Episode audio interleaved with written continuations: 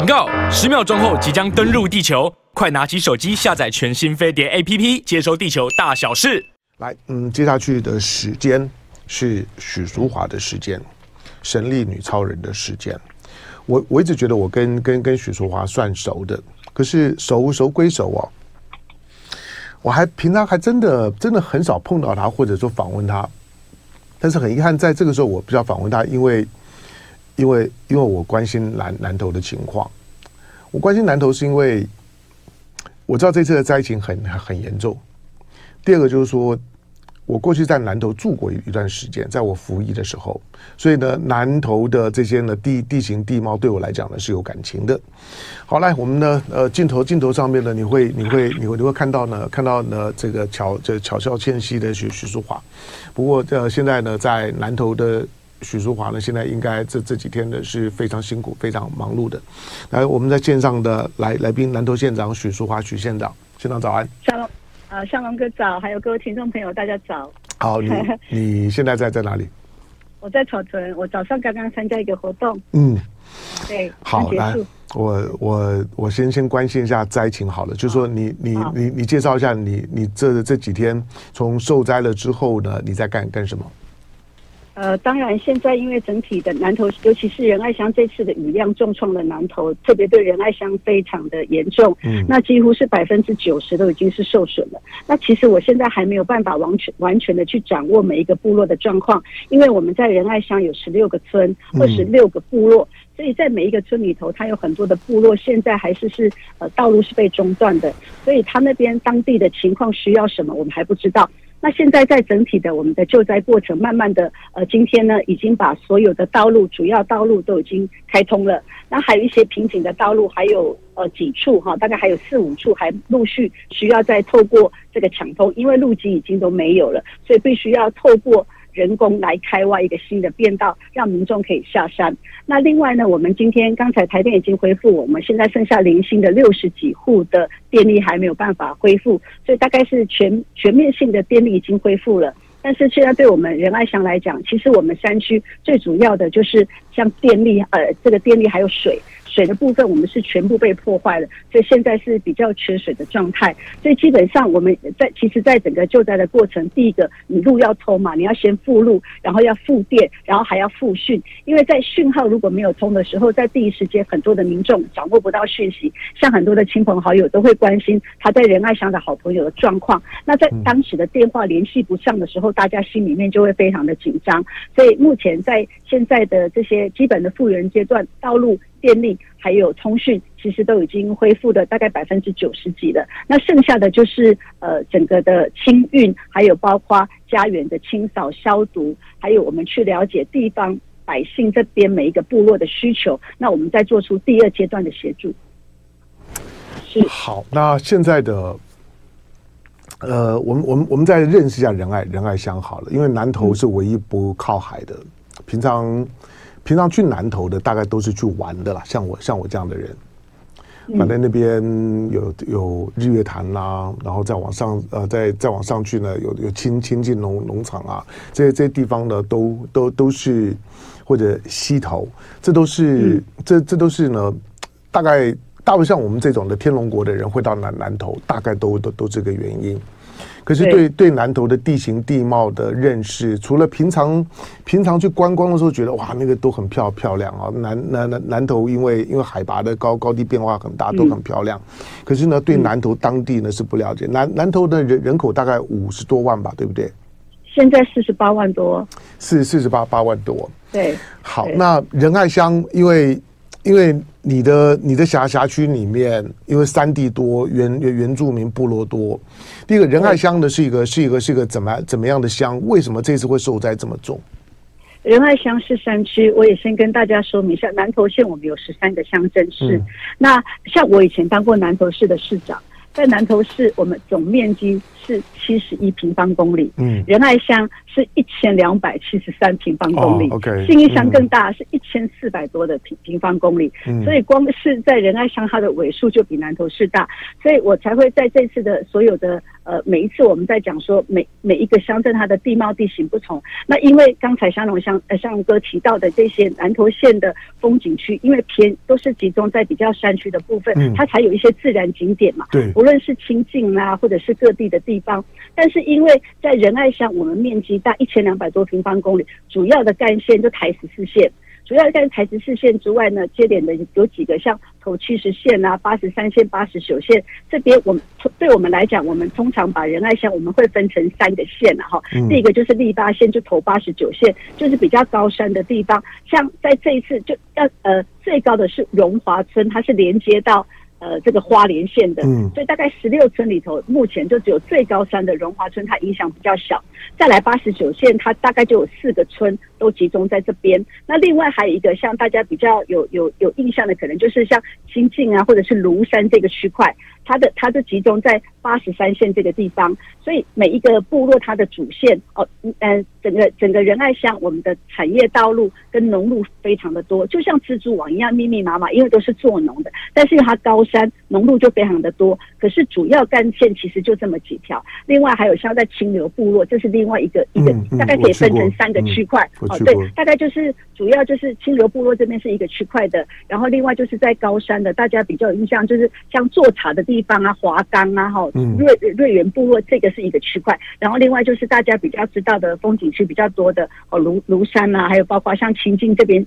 这边的这个这这个区块的，所以在这次的整体来讲的话，如果我们只要仁爱乡，如果一个主要的干线被中断的时候，所有的连外道路很容易就会被被阻塞。那农村的部分在部落里头。它也会很容易，就是只要是一个道路中断，它就会让仁爱乡会形成一个孤岛。所以在这次媒体确实有用孤岛来形容仁爱乡，这个也确实是，嗯，也也可以这样理解啦。因为主要道路其实就是这么几条，但是在我们偏远山区的农路很多。我常常在上仁爱乡的时候，如果你没有开四轮传动的，我曾经就卡在路中间，就 这个上坡地就上，就真的就是这样。那这个还是是我们的日常，所以我在这里我要先先用一个角度。先跟所有听众朋友让大家理解，就是很多的人会误以为山区只要有土石流，或者是说有发生有发生一些的灾害，一定都会直接的联想到是不是土石开挖，是不是过度开发，是不是农民在山坡地没有做好富裕。我觉得不能够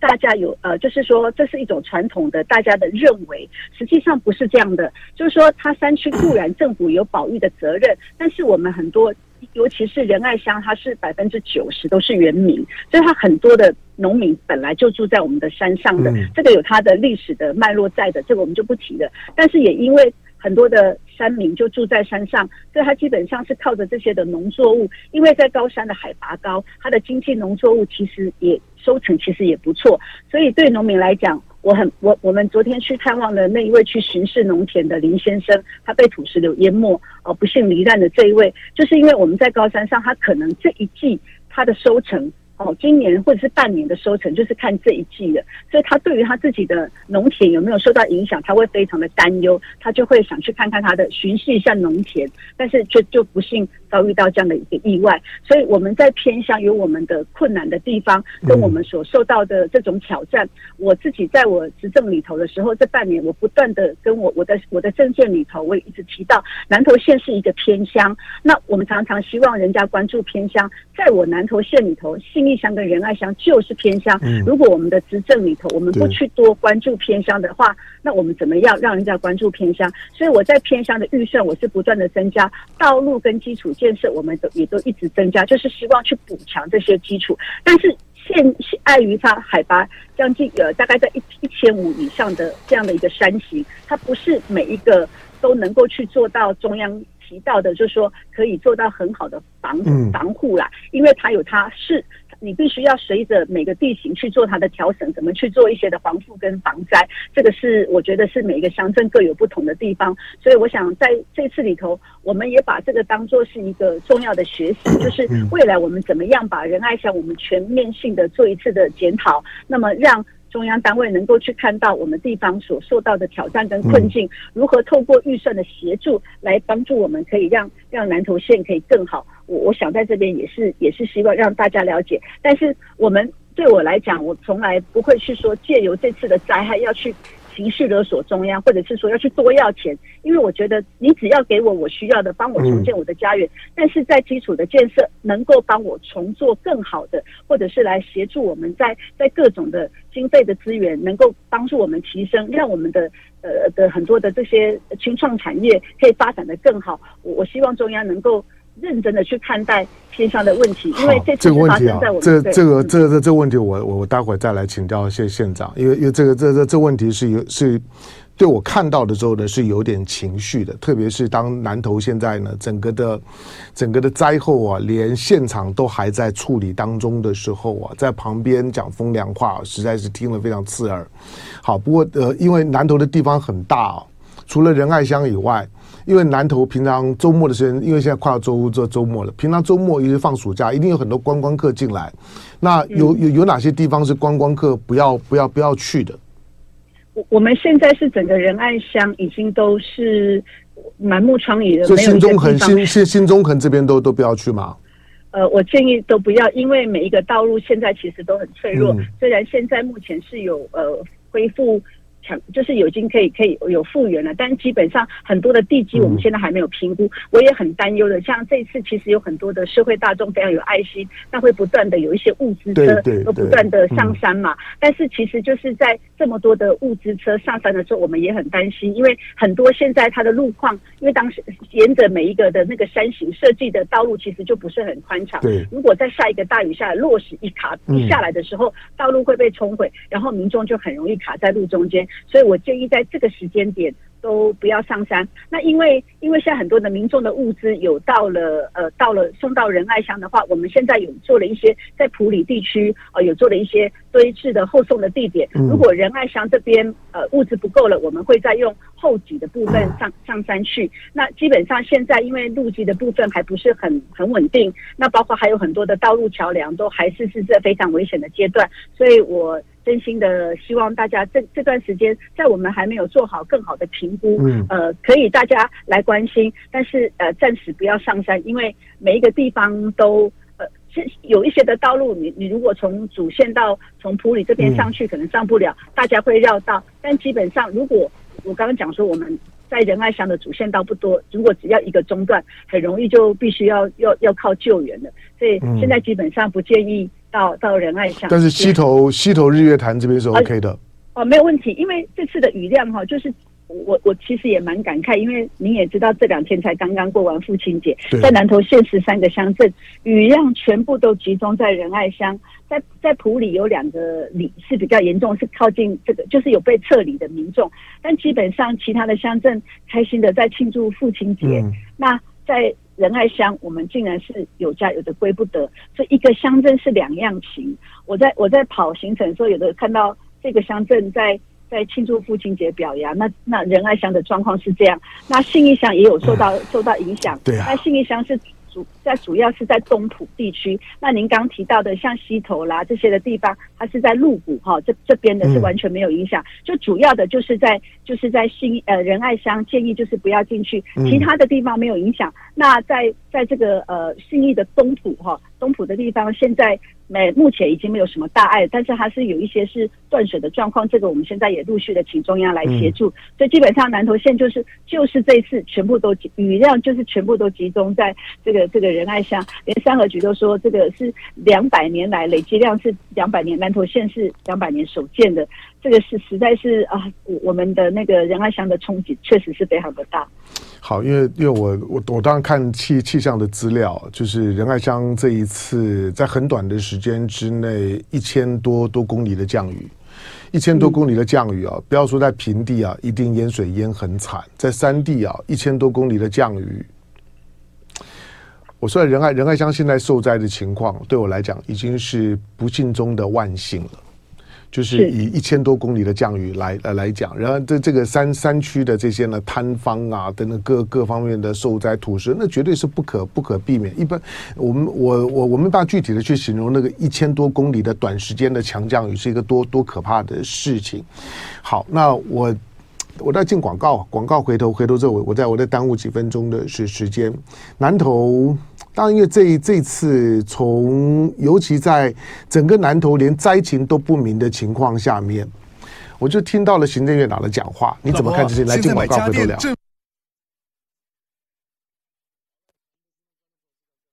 跟大家呢说说早安哦。那这次南投因为因为高度的集中在集中在新中横，包括呢包括了包括了清境啊，往大禹岭啊这条的路线上面。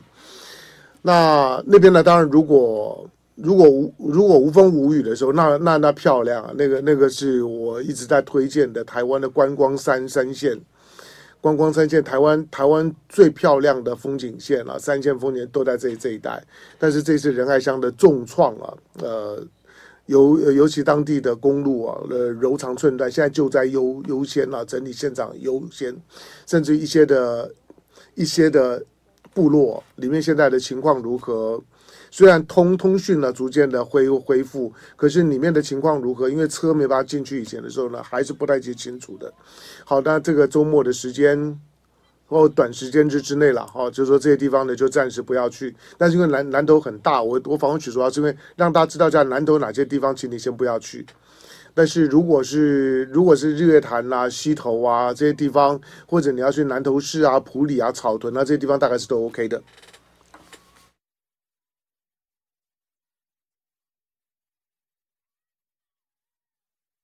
八点四十一分三十一秒，来，我继续透过电话连线呢，访问了神力女超人呢许淑华县长，她是南投县的县长啊，南投市长出身。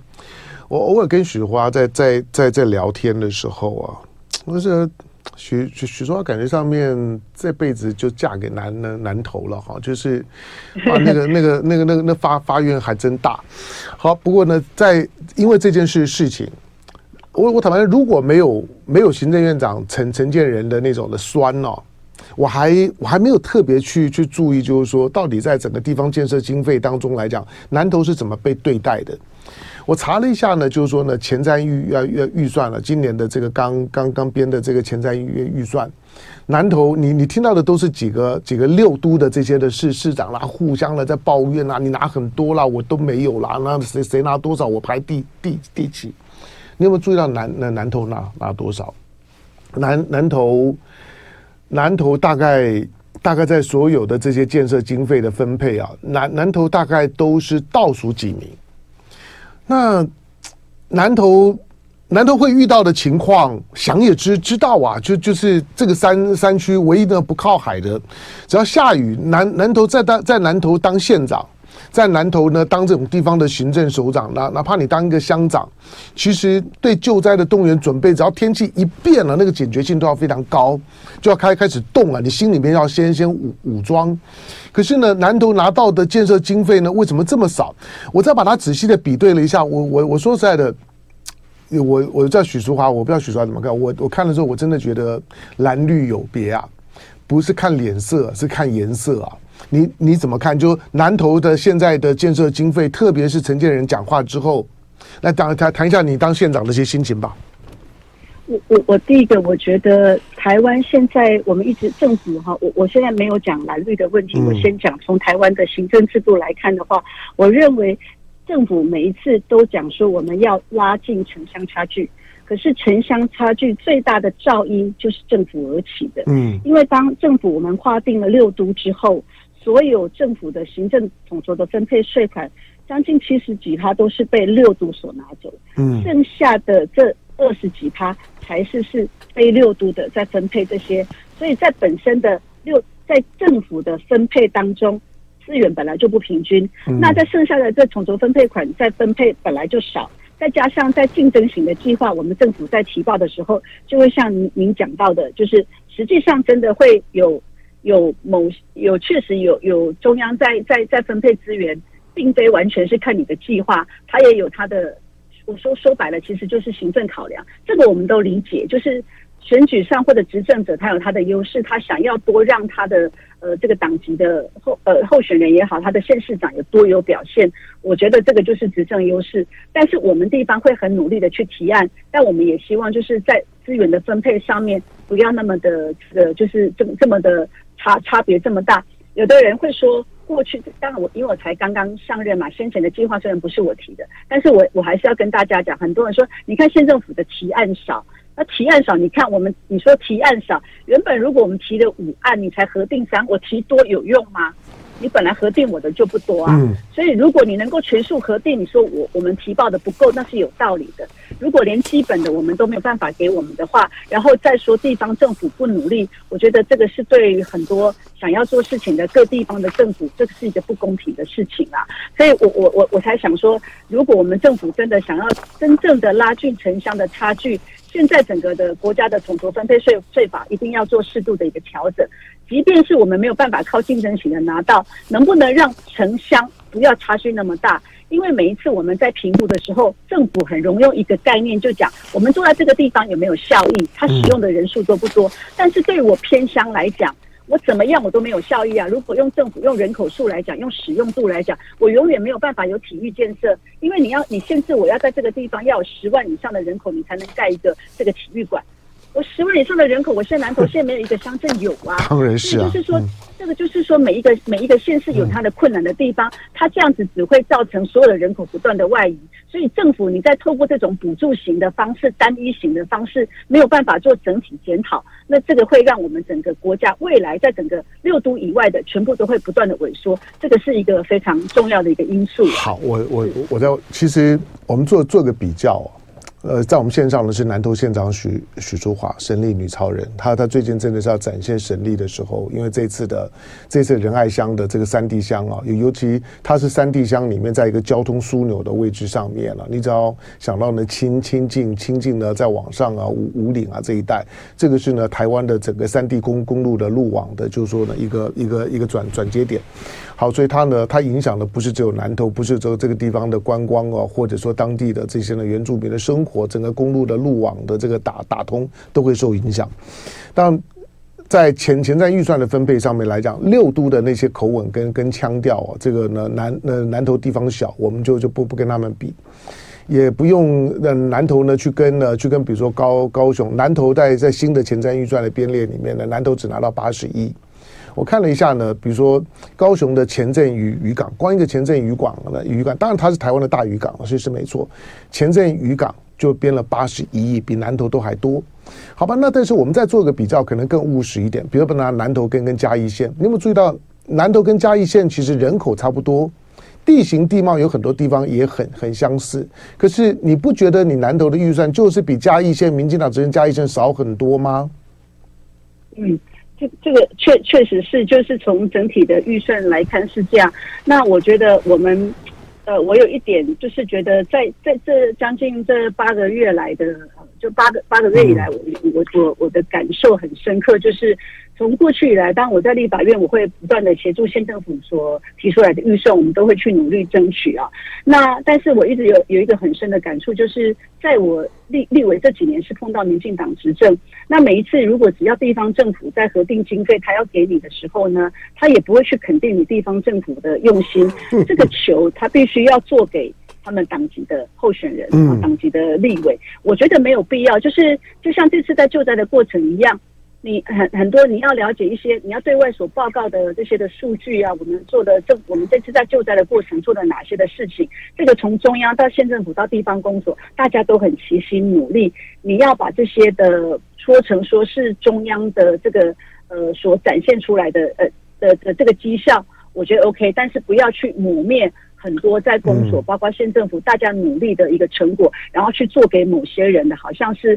他们特别关心，好像是没有他们。这些的经费就要不到，这些成绩就做不好。经费也是如此。当我在中央的时候，我们每一次在努力去争取之后呢，这个球马上就要立即要做给他们的人，嗯、就是说这个是呃某某人啊帮我们所争取的，这个是怎么样透过哪些资源来的？好像就是只有在县在整个南投县，只有民进党的人要得到预算，然后只有他们在做事情，嗯、其他的人县政府都不努力，提案都要不到啊，这什么的。我我真的觉得这种的。政治操作要帮你们党籍的候选人都可以，这个我们我刚刚讲过了，行政的优势资源我清楚，但是很多认真的地方的辛苦的，我觉得不要去抹灭人家，都是说人家就是都不作为。嗯，所以过去在这次黎明珍呃在这次选举的时候，我们补选的时候，把黎明珍塑造成一个就是说他不不认真做事、不努力呃怎么样？我觉得有时候就是这样的操作，实际上是。我我抹灭了很多人原本的努力啊。当然这些，我觉得我我在这次的就现在算是我有点在吐苦水了，就是把这个选举的在呃不是不是说选举，就是我从政的这几年，尤其在民进党执政，他们对于国民党执政的差别度哦，还有对于这样的一个政治操作的。用心哈，就是把这个资源要要投到投到这边来，然后去抹灭其他的人都没有没有在在在努力做事，这个我觉得是比较有 有点比较比较比较心寒的地方。嗯，嗯好，但没关系，呃，这个时候就就发挥发挥神神力女超人的战力。当然南投 南投县是一个。南投县是一个平常没有事的时候呢，真的好好好山好好水，是一个是一个观光旅游啊，休休休闲生活非常棒的地方。但是呢，当当有天灾来的时候呢，南南投虽然是在封闭的一个一个一个没有靠海的一个台湾的唯一不靠海的县市，可是呢，当降雨来来的时候呢，南投经常是重灾区哈。所以对对南投的理解跟认识，尤其受灾了之后啊，少讲风凉话，尤其这些的风凉话里面的那些的逻逻辑，基本上面都是正。是逻辑，不是事实。所以，因为我我最近看到南投受灾了之后呢，民进党的处理的方式，虽然蔡英文总统在四天之后呢，也到了南投去去勘灾，但是我我觉得我不晓得，可能我主观上我觉得那就很形形式主义。但是真正的真正重点在于在地方上面的治理，对于老百姓，对于不同县市，隔壁的嘉义县地形地貌人人口跟南投几乎差不多，可是为什么预算差这么多？而当发生天灾地变、山地乡的这些情况，信仁仁仁爱乡里面还有很多的部落，有一些部落我我去过，像清流这些我去过的那些，现在情况都还不知道，但是呢就已经开开始呢在在喷一些垃圾话。好，这些呢都应该尽量的尽量的避免。我只能说蓝蓝绿在执政，你看马英九在执政，我为什么每次看到马英九，我我我就会想到这件就很气。我说你看看人家民进党总统怎么做的，你看你当年的坚持当一个全民总总统，一视同同仁，对你好的。没有好处，对你坏的没有坏处。你看人家民进党怎么做的，但是我不是鼓励像民进党这样做了。好，不管怎么讲，现在呢，大家呢多多关心一下呢南投，如果有有任何呢可以帮得上忙的啊，大家出出钱出力。那最重要的是呢，短时间之之内，那在在清境的周围的这些呢三三地公路的这附近，请大家呢暂时不要不要去。好。跟许许淑华说加油，感感谢呢，淑华今天呢在在救救灾百忙的当中呢接受飞碟早餐的连线，感谢呢县长许淑华，感谢。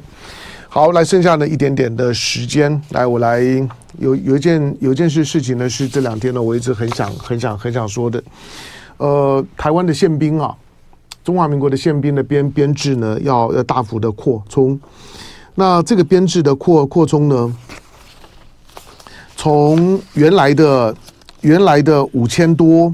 要扩充到一万一千多。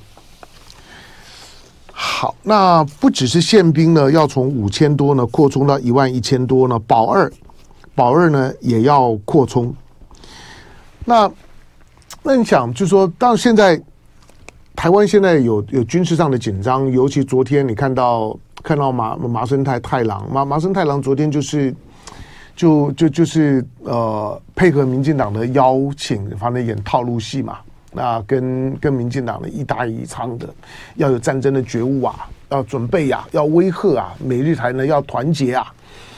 那要有战争的觉悟这件事情，其实我我觉得麻生讲的对。麻生希望有战争的觉悟啊，这件事情也是唐湘龙常常讲的。今天二零二二四年，如果如果赖清德执政，他在赖清德在民进党的场子里面说呢，台湾人要有战争的觉悟，这件完全对。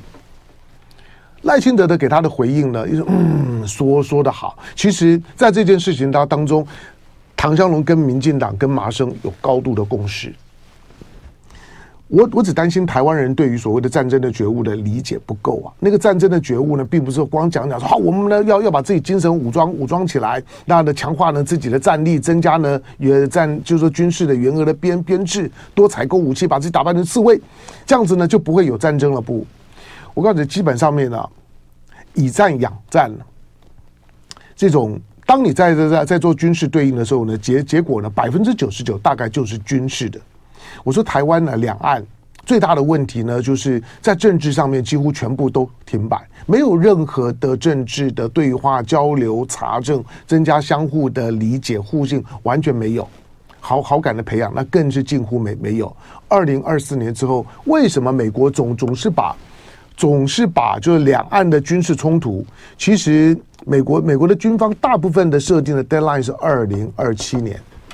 赖清德如果如果民进党二零二四年继继继续在执政，二零二七年二零二七年呢会会面对两件，第二个第一个就就就是二零二七年。已经准备选下一任总统，因为二零二四嘛，二零二二八嘛，二零二八呢又要选，二零二七年呢是选总统年。第二，二零二七年是习近平的第三任期的最后一年，所以二零二七年为什么经常被提到？这两个非常重要的政治原因，就是你从基本上面的时间的推算，你大概也知道二零二七年的气氛会是怎么样。以短短的蔡英文执政的这这几年的时间，两岸两岸关系的形势，尤其从去年裴洛西落地，民进党恶意的去邀裴裴裴洛西。当你如果真的要要唱高调说呢，为为什为什么美国众议院议长不可以来？为什么谁谁不可以来？可以啊！我讲你如果真的要唱这种高调，美美国总统也也可以来啊，欢迎啊！来了来了之后怎么样的问题而已。那裴洛西这样的咖，明明知道呢，他是卸任之职，他知道他已经当不了议长了，他来蹭的，来做毕业旅旅行的，来刷刷他的光环，找他的历史定位的，一年之后再讲一些风凉话，但是有什么用？虽然他还强调呢，他们仍然呢，仍然信守呢一个中国原呃原则，讲归讲，但是两岸关系彻底改变了，现在要要增加宪兵的编制啊。我想到的时候呢，会毛骨悚然。宪兵，宪兵的宪兵的英文，你看到宪兵的钢盔上面呢，过过去美军驻台的时候，宪兵的钢盔上面会打两个英文字 M M P，M M P 并不是 P M P 拍拍马屁的意思，M M P 啊，Mar Marshal Police，Marshal Police，宪兵在英文里面呢就叫军军事警察，换句话说呢，他对军人有特别执法权。宪兵呢，平平常一般的一般的执执法，宪兵是不会动的。宪兵呢，带带着亮晃晃的钢钢盔，就算是军便服在外头的时候，你大概不会觉得呢，宪兵呢会会去会会去在马马路上面对一些呢现现行的犯罪执法。但是他对于军人，那宪兵在军人要执什么？宪宪兵有双重任务，第一个，他对于呢元首副元首的安全，所以总统府的周围，台北市。的核的核心的区域的这些安全的卫序是宪兵的，换到宪兵呢，在保卫呢总总统府的保卫蔡英文。第二个宪兵，宪兵呢是专门针针对不听话的军人，尤其在战场上面，督战队都是宪兵。你在前面打仗如果不认真，在后头朝你开枪的就是宪兵。这么多的宪兵的编制要干什么？想到不害怕吗？就爱点你 UFO